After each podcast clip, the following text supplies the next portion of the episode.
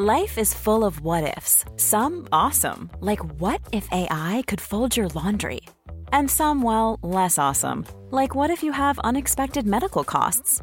United Healthcare can help get you covered with Health Protector Guard fixed indemnity insurance plans. They supplement your primary plan to help you manage out of pocket costs. No deductibles, no enrollment periods, and especially no more what ifs. Visit uh1.com to find the Health Protector Guard plan for you.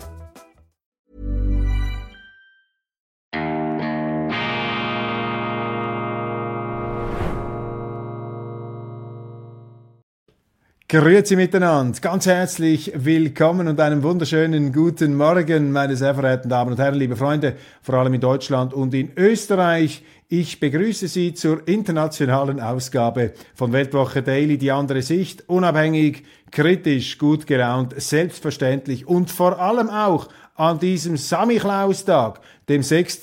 Dezember 2023. Der Samichlaustag oder der Nikolaustag, wie sie etwas formeller sagen, in Deutschland ist unsterblich verbunden mit Kindheitserinnerungen. Und weil mir die Formulierung so gut gefallen hat aus der schweizerischen Ausgabe, wiederhole ich sie hier. Nostalgie ist das Heroin des Alters an jedem 6. Dezember fühle ich mich zurück, komplimentiert, katapultiert in diese wunderbaren Kindheitstage, als ich voller Ehrfurcht und ähm, auch äh, in fiebriger Erwartung vor dem Samichlaus mein Sprüchlein aufsagte in der Hoffnung, dass ich keine Fitze abbekomme, nicht in den Sack gesteckt werde, sondern ganz im Gegenteil, dass mir der freundliche, weißbärtige Herr ein Säcklein mit Nüssen und Schokolade überreiche. Manchmal gab es sogar ein kleines Geschenk. Wunderbar, der Samichlaustag. Vor allem, wenn man Kinder hat, sollte man das genießen. Wenn die Kinder schon zu alt sind, genießen Sie es trotzdem.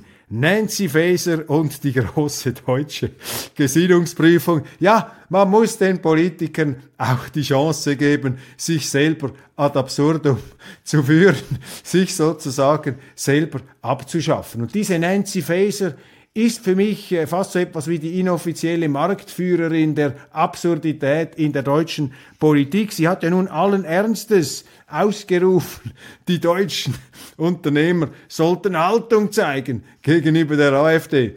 Wenn ein Deutscher sagt, jetzt müssen wir Haltung zeigen, dann bringe ich mich gleich in Sicherheit, beziehungsweise dann gebt mir das Sackmesser auf und dann sage ich, was für eine Haltung, was meinen Sie denn hier? Diese Haltung sklavischen Einvernehmens, diese Unterwürfigkeit da gegenüber dem linksgrünen Mainstream, das ist heute ja die, die Haltung. Missbrauch dieses Wortes. Nun, Nancy Faeser, sie hat aufgrund einer Meldung, dass der sehr erfolgreiche Unternehmer Theo Müller ähm, gesagt hat, zugegeben hat. Er hat's gestanden. Er hat auch schon mal einem AfDler die Hand geschüttelt. Er hat Kontakte zur AfD, was immer das heißt. Ich übrigens auch, meine Damen und Herren. Ich habe auch schon eine AfD-Politikerin oder einem AfD-Politiker die Hand geschüttelt. Ich habe sogar schon Interviews gemacht. Ich habe sogar schon Dinge vernünftig gefunden, die AfDler gesagt haben. Und manchmal ähm, scheint es mir, sagen AfD-Politiker viel vernünftigere Dinge als die Mehrheit oder eine Mehrzahl anderer deutscher Politiker. Sie sagen vielleicht auch Unsinn, äh, wenn der Tag lang ist, aber ich gebe es zu, ich äh, gestehe, ich bekenne, auch ich bin schuldig, wie Theo Müller. Und Nancy Faeser ruft jetzt also auf, man müsse Haltung zeigen. Das ist deutsche Gesinnungspolitik am Rande des Nervenzusammenbruchs. Und es ist aber auch ein Symptom für die flagrante Geringschätzung der deutschen Politiker gegenüber der Wirtschaft, die im Grunde ja den Lohn bezahlt der Politiker, denn die Politiker leben von Steuergeldern. Wer zahlt Steuern in Deutschland? Das sind die Unternehmen. Wenn sie Gewinn erzielen, hoffentlich noch, wenn sie Gewinn erzielen, zahlen sie Gewinnsteuern, sie zahlen alle möglichen anderen Steuern und vor allem zahlen sie Löhne. Und die Löhne sind ja dann wiederum die Grundlage äh, für die Steuerzahlungen der Angestellten. Und die meisten sind ja angestellt, es sind ja etwa noch 15 Millionen Deutsche, die arbeiten, werktätig. Das sind die Helden des Alltags, die eben nicht vom Staat leben, sondern für den Staat arbeiten und zwar mehr oder weniger ein halbes Jahr. Und eine Nancy Faeser in einer ähm, fast schon wieder bewundernswerten, frechen, schneidenden Reitpeitschen-Arroganz setzt sich darüber hinweg und kritisiert nun Politiker, die vermutlich äh, in äh, fundierter Verzweiflung eben nicht unbedingt die sinnstiftenden Angeboten oder Angebote oder die unsinnstiftenden Angebote der Mainstream-Politik über alles schätzen, sondern sich auch nach Alternativen umsehen. Und das ist ähm, ja das Gefängnis der Kerker des Mainstreams, aber gut, dass äh, doch einzelne deutsche Zeitungen, hier ist die Welt, Anna Schneider, sie kritisiert das. Ähm, sie fragt, ob die Wähler solche Methoden wirklich belohnen, dass man jetzt da Dämme errichte im Kampf gegen rechts. Ja, ich habe vollstes Verständnis, dass man in Deutschland vor dem Hintergrund der eigenen Geschichte mit rechts oder mit Extremismus ein Problem haben kann. Aber wenn Sie das Wort rechts verwenden, dann wird schon etwas kompliziert. Wir haben ja hier verschiedentlich schon darauf hingewiesen, dass die Nationalsozialisten Sozialisten waren. Und die Sozialisten sind nun nach meinen politischen bescheidenen Kenntnissen nicht unbedingt Exponenten der Rechten. Nancy Faeser und die große deutsche Gesinnungsprüfung, das ist deutsche Politik, die sich eben eben selber ad absurdum führt. Ich glaube, da schütteln sehr, sehr viele Deutsche nur noch den Kopf. Was, wenn Putin gar nicht verhandeln will? Allmählich dämmert es ja auch den deutschen Journalisten, dass es vielleicht nicht die beste aller Ideen war, sich da nibelungentreu an der Seite von Volodymyr Zelensky in den Krieg gegen Russland zu stürzen. Diese Einsicht hat ja ein gewöhnlicher Bürger aus der werktätigen Bevölkerung vielleicht schon früher, vielleicht sogar schon im letzten Jahr, äh, zwei Wochen nach Einmarsch der Russen in der Ukraine gehabt, aber für die Medien, das braucht immer noch etwas länger, bis sie das realisieren. Gestern haben wir die Bildzeitung zitiert, haben wir die Russen unterschätzt. Was, wenn Putin gar nicht verhandeln will? Wieso soll der jetzt noch verhandeln? Der gewinnt ja diesen Krieg, äh, obwohl der Westen da sein ganzes Kriegsmaterial in die Ukraine hineingestopft hat, sogar seine Museen leerte und schrottreife Panzer rüberschickte, um das eigene Gewissen zu beruhigen. Ja, wieso soll der verhandeln? Aber wichtig ist, und daran ist immer wieder zu erinnern, Russland werden sie nicht wegbringen von der Landkarte. Und auch wenn irgendwelche hochdekorierten amerikanischen Historiker ihnen vorgaukeln, wir müssen jetzt den Regimewechsel in Moskau herbeiführen, das ist ein Riese, ein Scheinriese auf tönernen Füßen und dann könnte man sozusagen eine Balkanisierung Russlands vornehmen, wie mit dem ehemaligen Jugoslawien. Solche Planspiele werden da in den amerikanischen Universitäten an der Westküste, also ziemlich weit weg vom Geschütz, werden solche Planspiele gemacht. Aber ich glaube, die Wahrscheinlichkeit, dass so etwas eintritt, darauf würde, mich, würde, mich jetzt, würde ich mich jetzt nicht unbedingt in Europa einstellen. Man muss möglichst schnell zurück zu sachlichen Beziehungen. Genauso wie man übrigens schnell zurück muss zu einer sachlichen Energiepolitik. Und wenn Sie das russische Gas, diese Nabelschnur der deutschen Wertschöpfung, der deutschen Wirtschaft, der deutschen Industrie, wenn Sie das einfach ersatzlos in die Luft sprengen und nicht einmal abklären wollen, wer diese Sprengung veranlasst hat, obwohl alle wissen, dass alle Wege direkt oder indirekt nach Washington führen. Ja, wenn Sie schon so blöd sind, das zu machen, ja, dann dürfen Sie nicht auch noch die Kernkraftwerke abstellen. Und da reicht eben auch dieser ähm, warmluftige, dieser nicht fast nicht zu spürbare Widerstandshauch einer FDP in der Regierung damals nicht. Da müssen sie sich wehren. Und hier macht es die Schweiz übrigens besser. Wir sind bereits wieder darüber, äh, im Begriff darüber nachzudenken, wie man die Kernkraft in der Schweiz stärken kann, damit wir zusammen mit der Wasserkraft und der Kernenergie eben die sogenannte Bandenergie zur Verfügung stellen können. Auch als Energieleihe habe ich jetzt langsam begriffen, dass man solche Bandenergie braucht und dass eben die Flatterenergie, der Flatterstrom der Sonnenkollektoren und der Windrädchen, dass das eben nicht reicht, um eine ausdifferenzierte, wettbewerbsfähige, im Weltmarkt sich behaupten müssende Industrie mit Energie zu versorgen. Jetzt eine traurige Nachricht, die aber vielleicht auch There's never been a faster or easier way to start your weight loss journey than with PlushCare. PlushCare accepts most insurance plans and gives you online access to board-certified physicians who can prescribe FDA-approved weight loss medications like Wigovi and Zepbound for those who qualify. Take charge of your health and speak with a board-certified physician about a weight loss plan that's right for you. Get started today at plushcare.com slash weight loss. That's plushcare.com slash weight loss. plushcare.com slash weight loss. Quality sleep is essential. That's why the Sleep Number Smart Bed is designed for your ever-evolving sleep needs. Need a bed that's firmer or softer on either side? Helps you sleep at a comfortable temperature? Sleep Number Smart Beds let you individualize your comfort so you sleep better together. JD Power ranks Sleep Number number 1 in customer satisfaction with mattresses purchased in-store. And now, save 50% on the Sleep Number limited edition Smart Bed for a limited time. For JD Power 2023 award information, visit jdpower.com/awards. Only at a Sleep Number store or sleepnumber.com. einigen ähm, die Augen öffnen wird. Mir ist das ja auch schon aufgefallen, wenn ich von Berlin nach Zürich fahre mit dem Auto durch Thüringen, eine wunderschöne Landschaft, äh, die allerdings verschandelt wird von diesen riesigen, gigantischen Windrädern, die da meistens auch noch stillstehen. Und jetzt ein Artikel in der Bildzeitung. Ich wünsche mir, ich wünsche diesem Artikel möglichst viele Leser. Geschrieben Stefan Schlagenhaufer und Joachim Storch. Kassel, Hessen. Dornröschen ist tot, Rapunzel auf der Flucht, denn der deutsche Märchenwald stirbt. Harvester haben Löcher in einen der größten zusammenhängenden Mischwälder Deutschlands gerissen, die Baumfraßmaschinen, wunderbar, diese expressionistische, fast schon an das Kabinett des Dr. Caligari erinnernde Ausdrucksweise, beißen 14 Kilometer autobahnbreite Baustraßen durch den Reinhardswald in Nordhessen, damit 241 Meter hohe Monster-Windräder aufgestellt werden können. Der deutsche Märchenwald stirbt, meine Damen und Herren, und wir schauen zu, beziehungsweise die Deutschen schauen zu und lassen das geschehen. Machen Sie das nicht.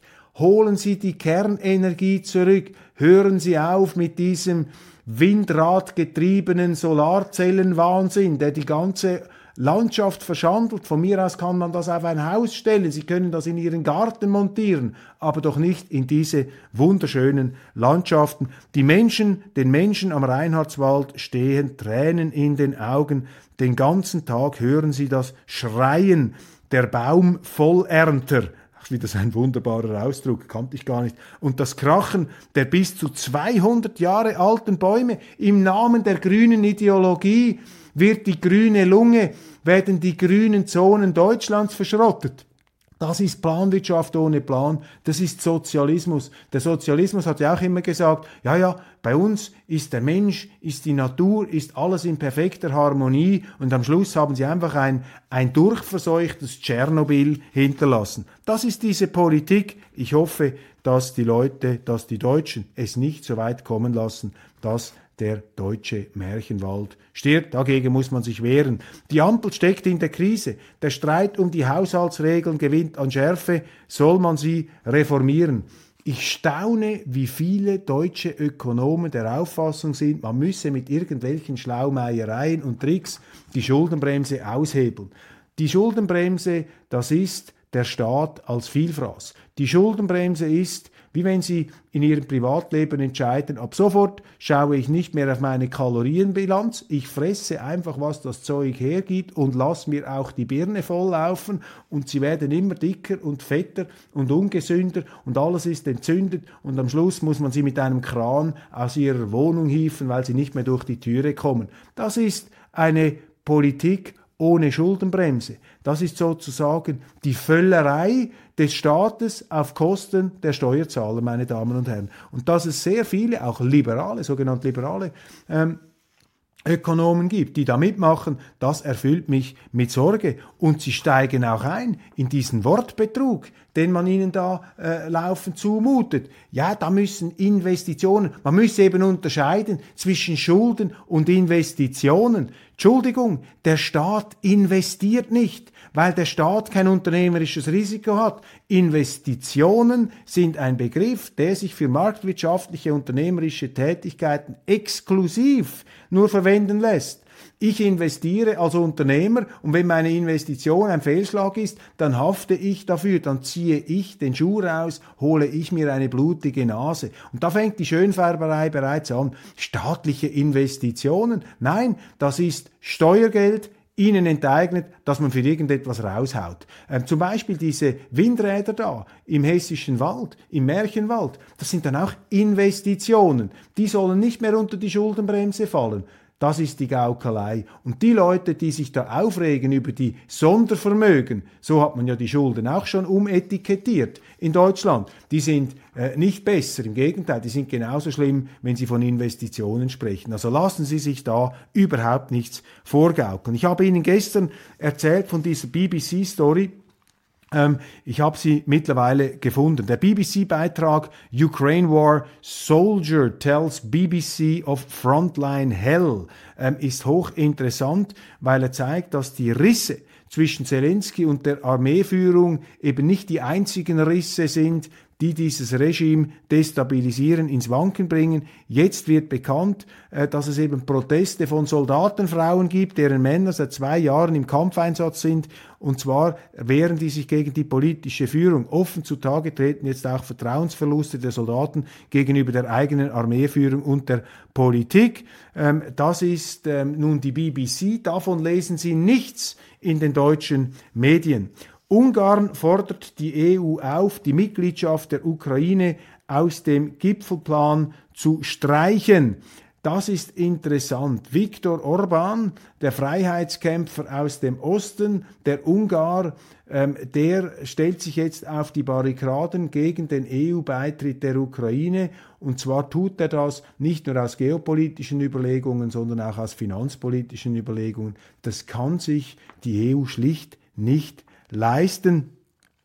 Und ähm, ja, den Politikern, die diese falsche Russlandpolitik gemacht haben oder immer noch machen, denen schwimmen die Fälle davon. Und auch in den USA ändert sich die Stimmung. Das Weiße Haus sieht sich nun genötigt, den Kongress zu warnen, die ähm, Ukraine-Mittel zu streichen. Die Menschheit produziert immer mehr Treibhausgase. Je verrückter ähm, wir es treiben mit diesem Klimafanatismus, desto größer werden, äh, wird der Umfang der Treibhausgase, der Ausstoß. Das ist ja auch wieder typisch für die Planwirtschaft ohne Plan, dass man etwas beabsichtigt und dann das Gegenteil herauskommt, weil man eben alles steuern will, politisch und weil man die bewährten Systeme von Markt und Kundenmündigkeit, äh, weil man den Bürger eben ausschließt, den Kunden und das einfach aus der geschlossenen Abteilung heraus ähm, hochzieht und da den Leuten aufnötigt. Dann interessant, in einer deutschen Zeitung habe ich gelesen, äh, Israel lässt künstliche Intelligenz ähm, Angriffsziele in Gaza auswählen, Experten äußern Bedenken. Also jetzt ist der Computer schuld, wenn da zu viele Zivilisten sterben im Gazastreifen. Die künstliche Intelligenz, das ist jetzt der neueste Jux, den Sie da lesen können. Dummes Zeug. Natürlich ist die Politik verantwortlich für die zivilen Toten und nicht die künstliche Intelligenz. Denn jemand könnte ja auch den Knopf den Stoppknopf, äh, den Stoppknopf drücken bei der künstlichen Intelligenz. Aber es ist schon interessant, wie die Medien argumentieren. Bei Russland zum Beispiel, glaube ich, hat man nie gesagt, es ist die Schuld der ähm, russischen Zielcomputer, wenn da mal irgendein falsches Ziel ins Visier genommen wurde. Nein, da war nur der Mann im Kreml der einzige Verantwortliche. Also es ist schon unglaublich, die, die ähm, unterschiedlichen Kriterien, die da angelegt ähm, werden. Wir haben gestern übrigens mit Blick auf Israel gesprochen vom Kriegsvölkerrecht. Äh, da habe ich einen Autor zitiert, der morgen in der Weltwoche erscheint und der eben sagt, dass Israel das Kriegsvölkerrecht, das humanitäre im Gazastreifen nicht verletzt. Und ich habe kürzlich mal von der Ursünde gesprochen. Ich werde das vielleicht morgen auch in meiner Sendung noch einmal aufgreifen. Die Ursünde im Nahen Osten, was ist die eigentlich? Ich habe den Anfangspunkt gesetzt und habe gesagt, es waren die Araber, die sich damals geweigert haben, dem Teilungsplan 1948 der UNO zuzustimmen. Ähm, nun aber gibt es da auch ähm, sehr stichhaltige andere Argumente, die sagen, dass man der israelischen Seite ähm, aufgrund der Bevölkerungszahl schlichtweg zu viel Gebiete zugewiesen habe, dass die Israelis dann natürlich auch weitere Gebiete erobert und auch besetzt hätten, besiedelt hätten und dass man dazu eigentlich erstaunlich wenig Kritik hört, ganz im Unterschied zu dem, ähm, was die Russen gemacht haben in der Krim. Das sind also interessante Themen und für mich ist immer wieder interessant, die Unterschiedlichkeit der Bewertungsmaßstäbe festzuhalten. Und äh, das ist wichtig, weil gerade unsere Welt sich ja immer wieder auf diese Regeln bezieht, die man da angeblich hochhält. Und ich glaube, man muss einfach zu einer realistischeren Betrachtung kommen und etwas weg von dieser ähm, Selbstbeweihräucherung, dass man da im Bunde stehe mit universalistischen Regeln. Das ist überhaupt nicht der Fall. Gerade der Westen, gerade der Westen setzt doch diese Regeln immer nach eigener Willkür ein, wenn es den eigenen Machtinteressen passt. Dann ist es eben der Internationalismus, dann ist das internationale Recht, dann sind es die moralischen Werte und wenn der andere etwas macht, dann ist es wertlos. Diese Rede von den Werten ist sehr, sehr gefährlich, weil sie führt zur Selbstüberhöhung und zur Erniedrigung, zur Herabsetzung aller anderen Interessen. Und es ist nun einmal so, meine Damen und Herren, da sage ich Ihnen nichts Neues, dass auf dieser Welt eben unterschiedliche Interessen herrschen. Nicht nur ein Interesse. Wir haben eben nicht Harmonie, Friede, Freude, Eierkuchen, sondern mit unterschiedlichen geografischen und Herkunftsbedingungen kommen auch andere Interessen, die prallen aufeinander und man wird diesem Zusammenprall der Interessen nicht gerecht, wenn man in religiös überformte ähm, Sprachakrobatik sich verliert oder eben die eigene Position da abpanzert, auflädt, vergoldet mit der Rede von Werten und Moral. Das führt zwangsläufig in den Abgrund. Nicht, weil man gegen die Moral wäre, sondern gegen diese moralisierende Arroganz, gegen diese Selbstüberhöhung. Dazu dann in meiner morgigen Sendung mehr. Ich danke Ihnen ganz, ganz herzlich. Genießen Sie den Samichlaustag und seien Sie morgen wieder dabei bei Weltwoche Daily, wenn es heißt, unabhängig, kritisch, gut gelaunt. Ich stelle Ihnen dann übrigens auch die neue gedruckte Ausgabe unserer Zeitung vor. Ich freue mich schon darauf und äh, ja, genießen Sie weiterhin die Adventszeit so schön, so schnell, wie sie vorbeigeht. Und dann kommt ja die Querausstimmung im Januar. Da muss ich mir auch schon jetzt etwas einfallen lassen damit wir da nicht allzu sehr in ein Loch fallen. Machen Sie es gut und bis bald.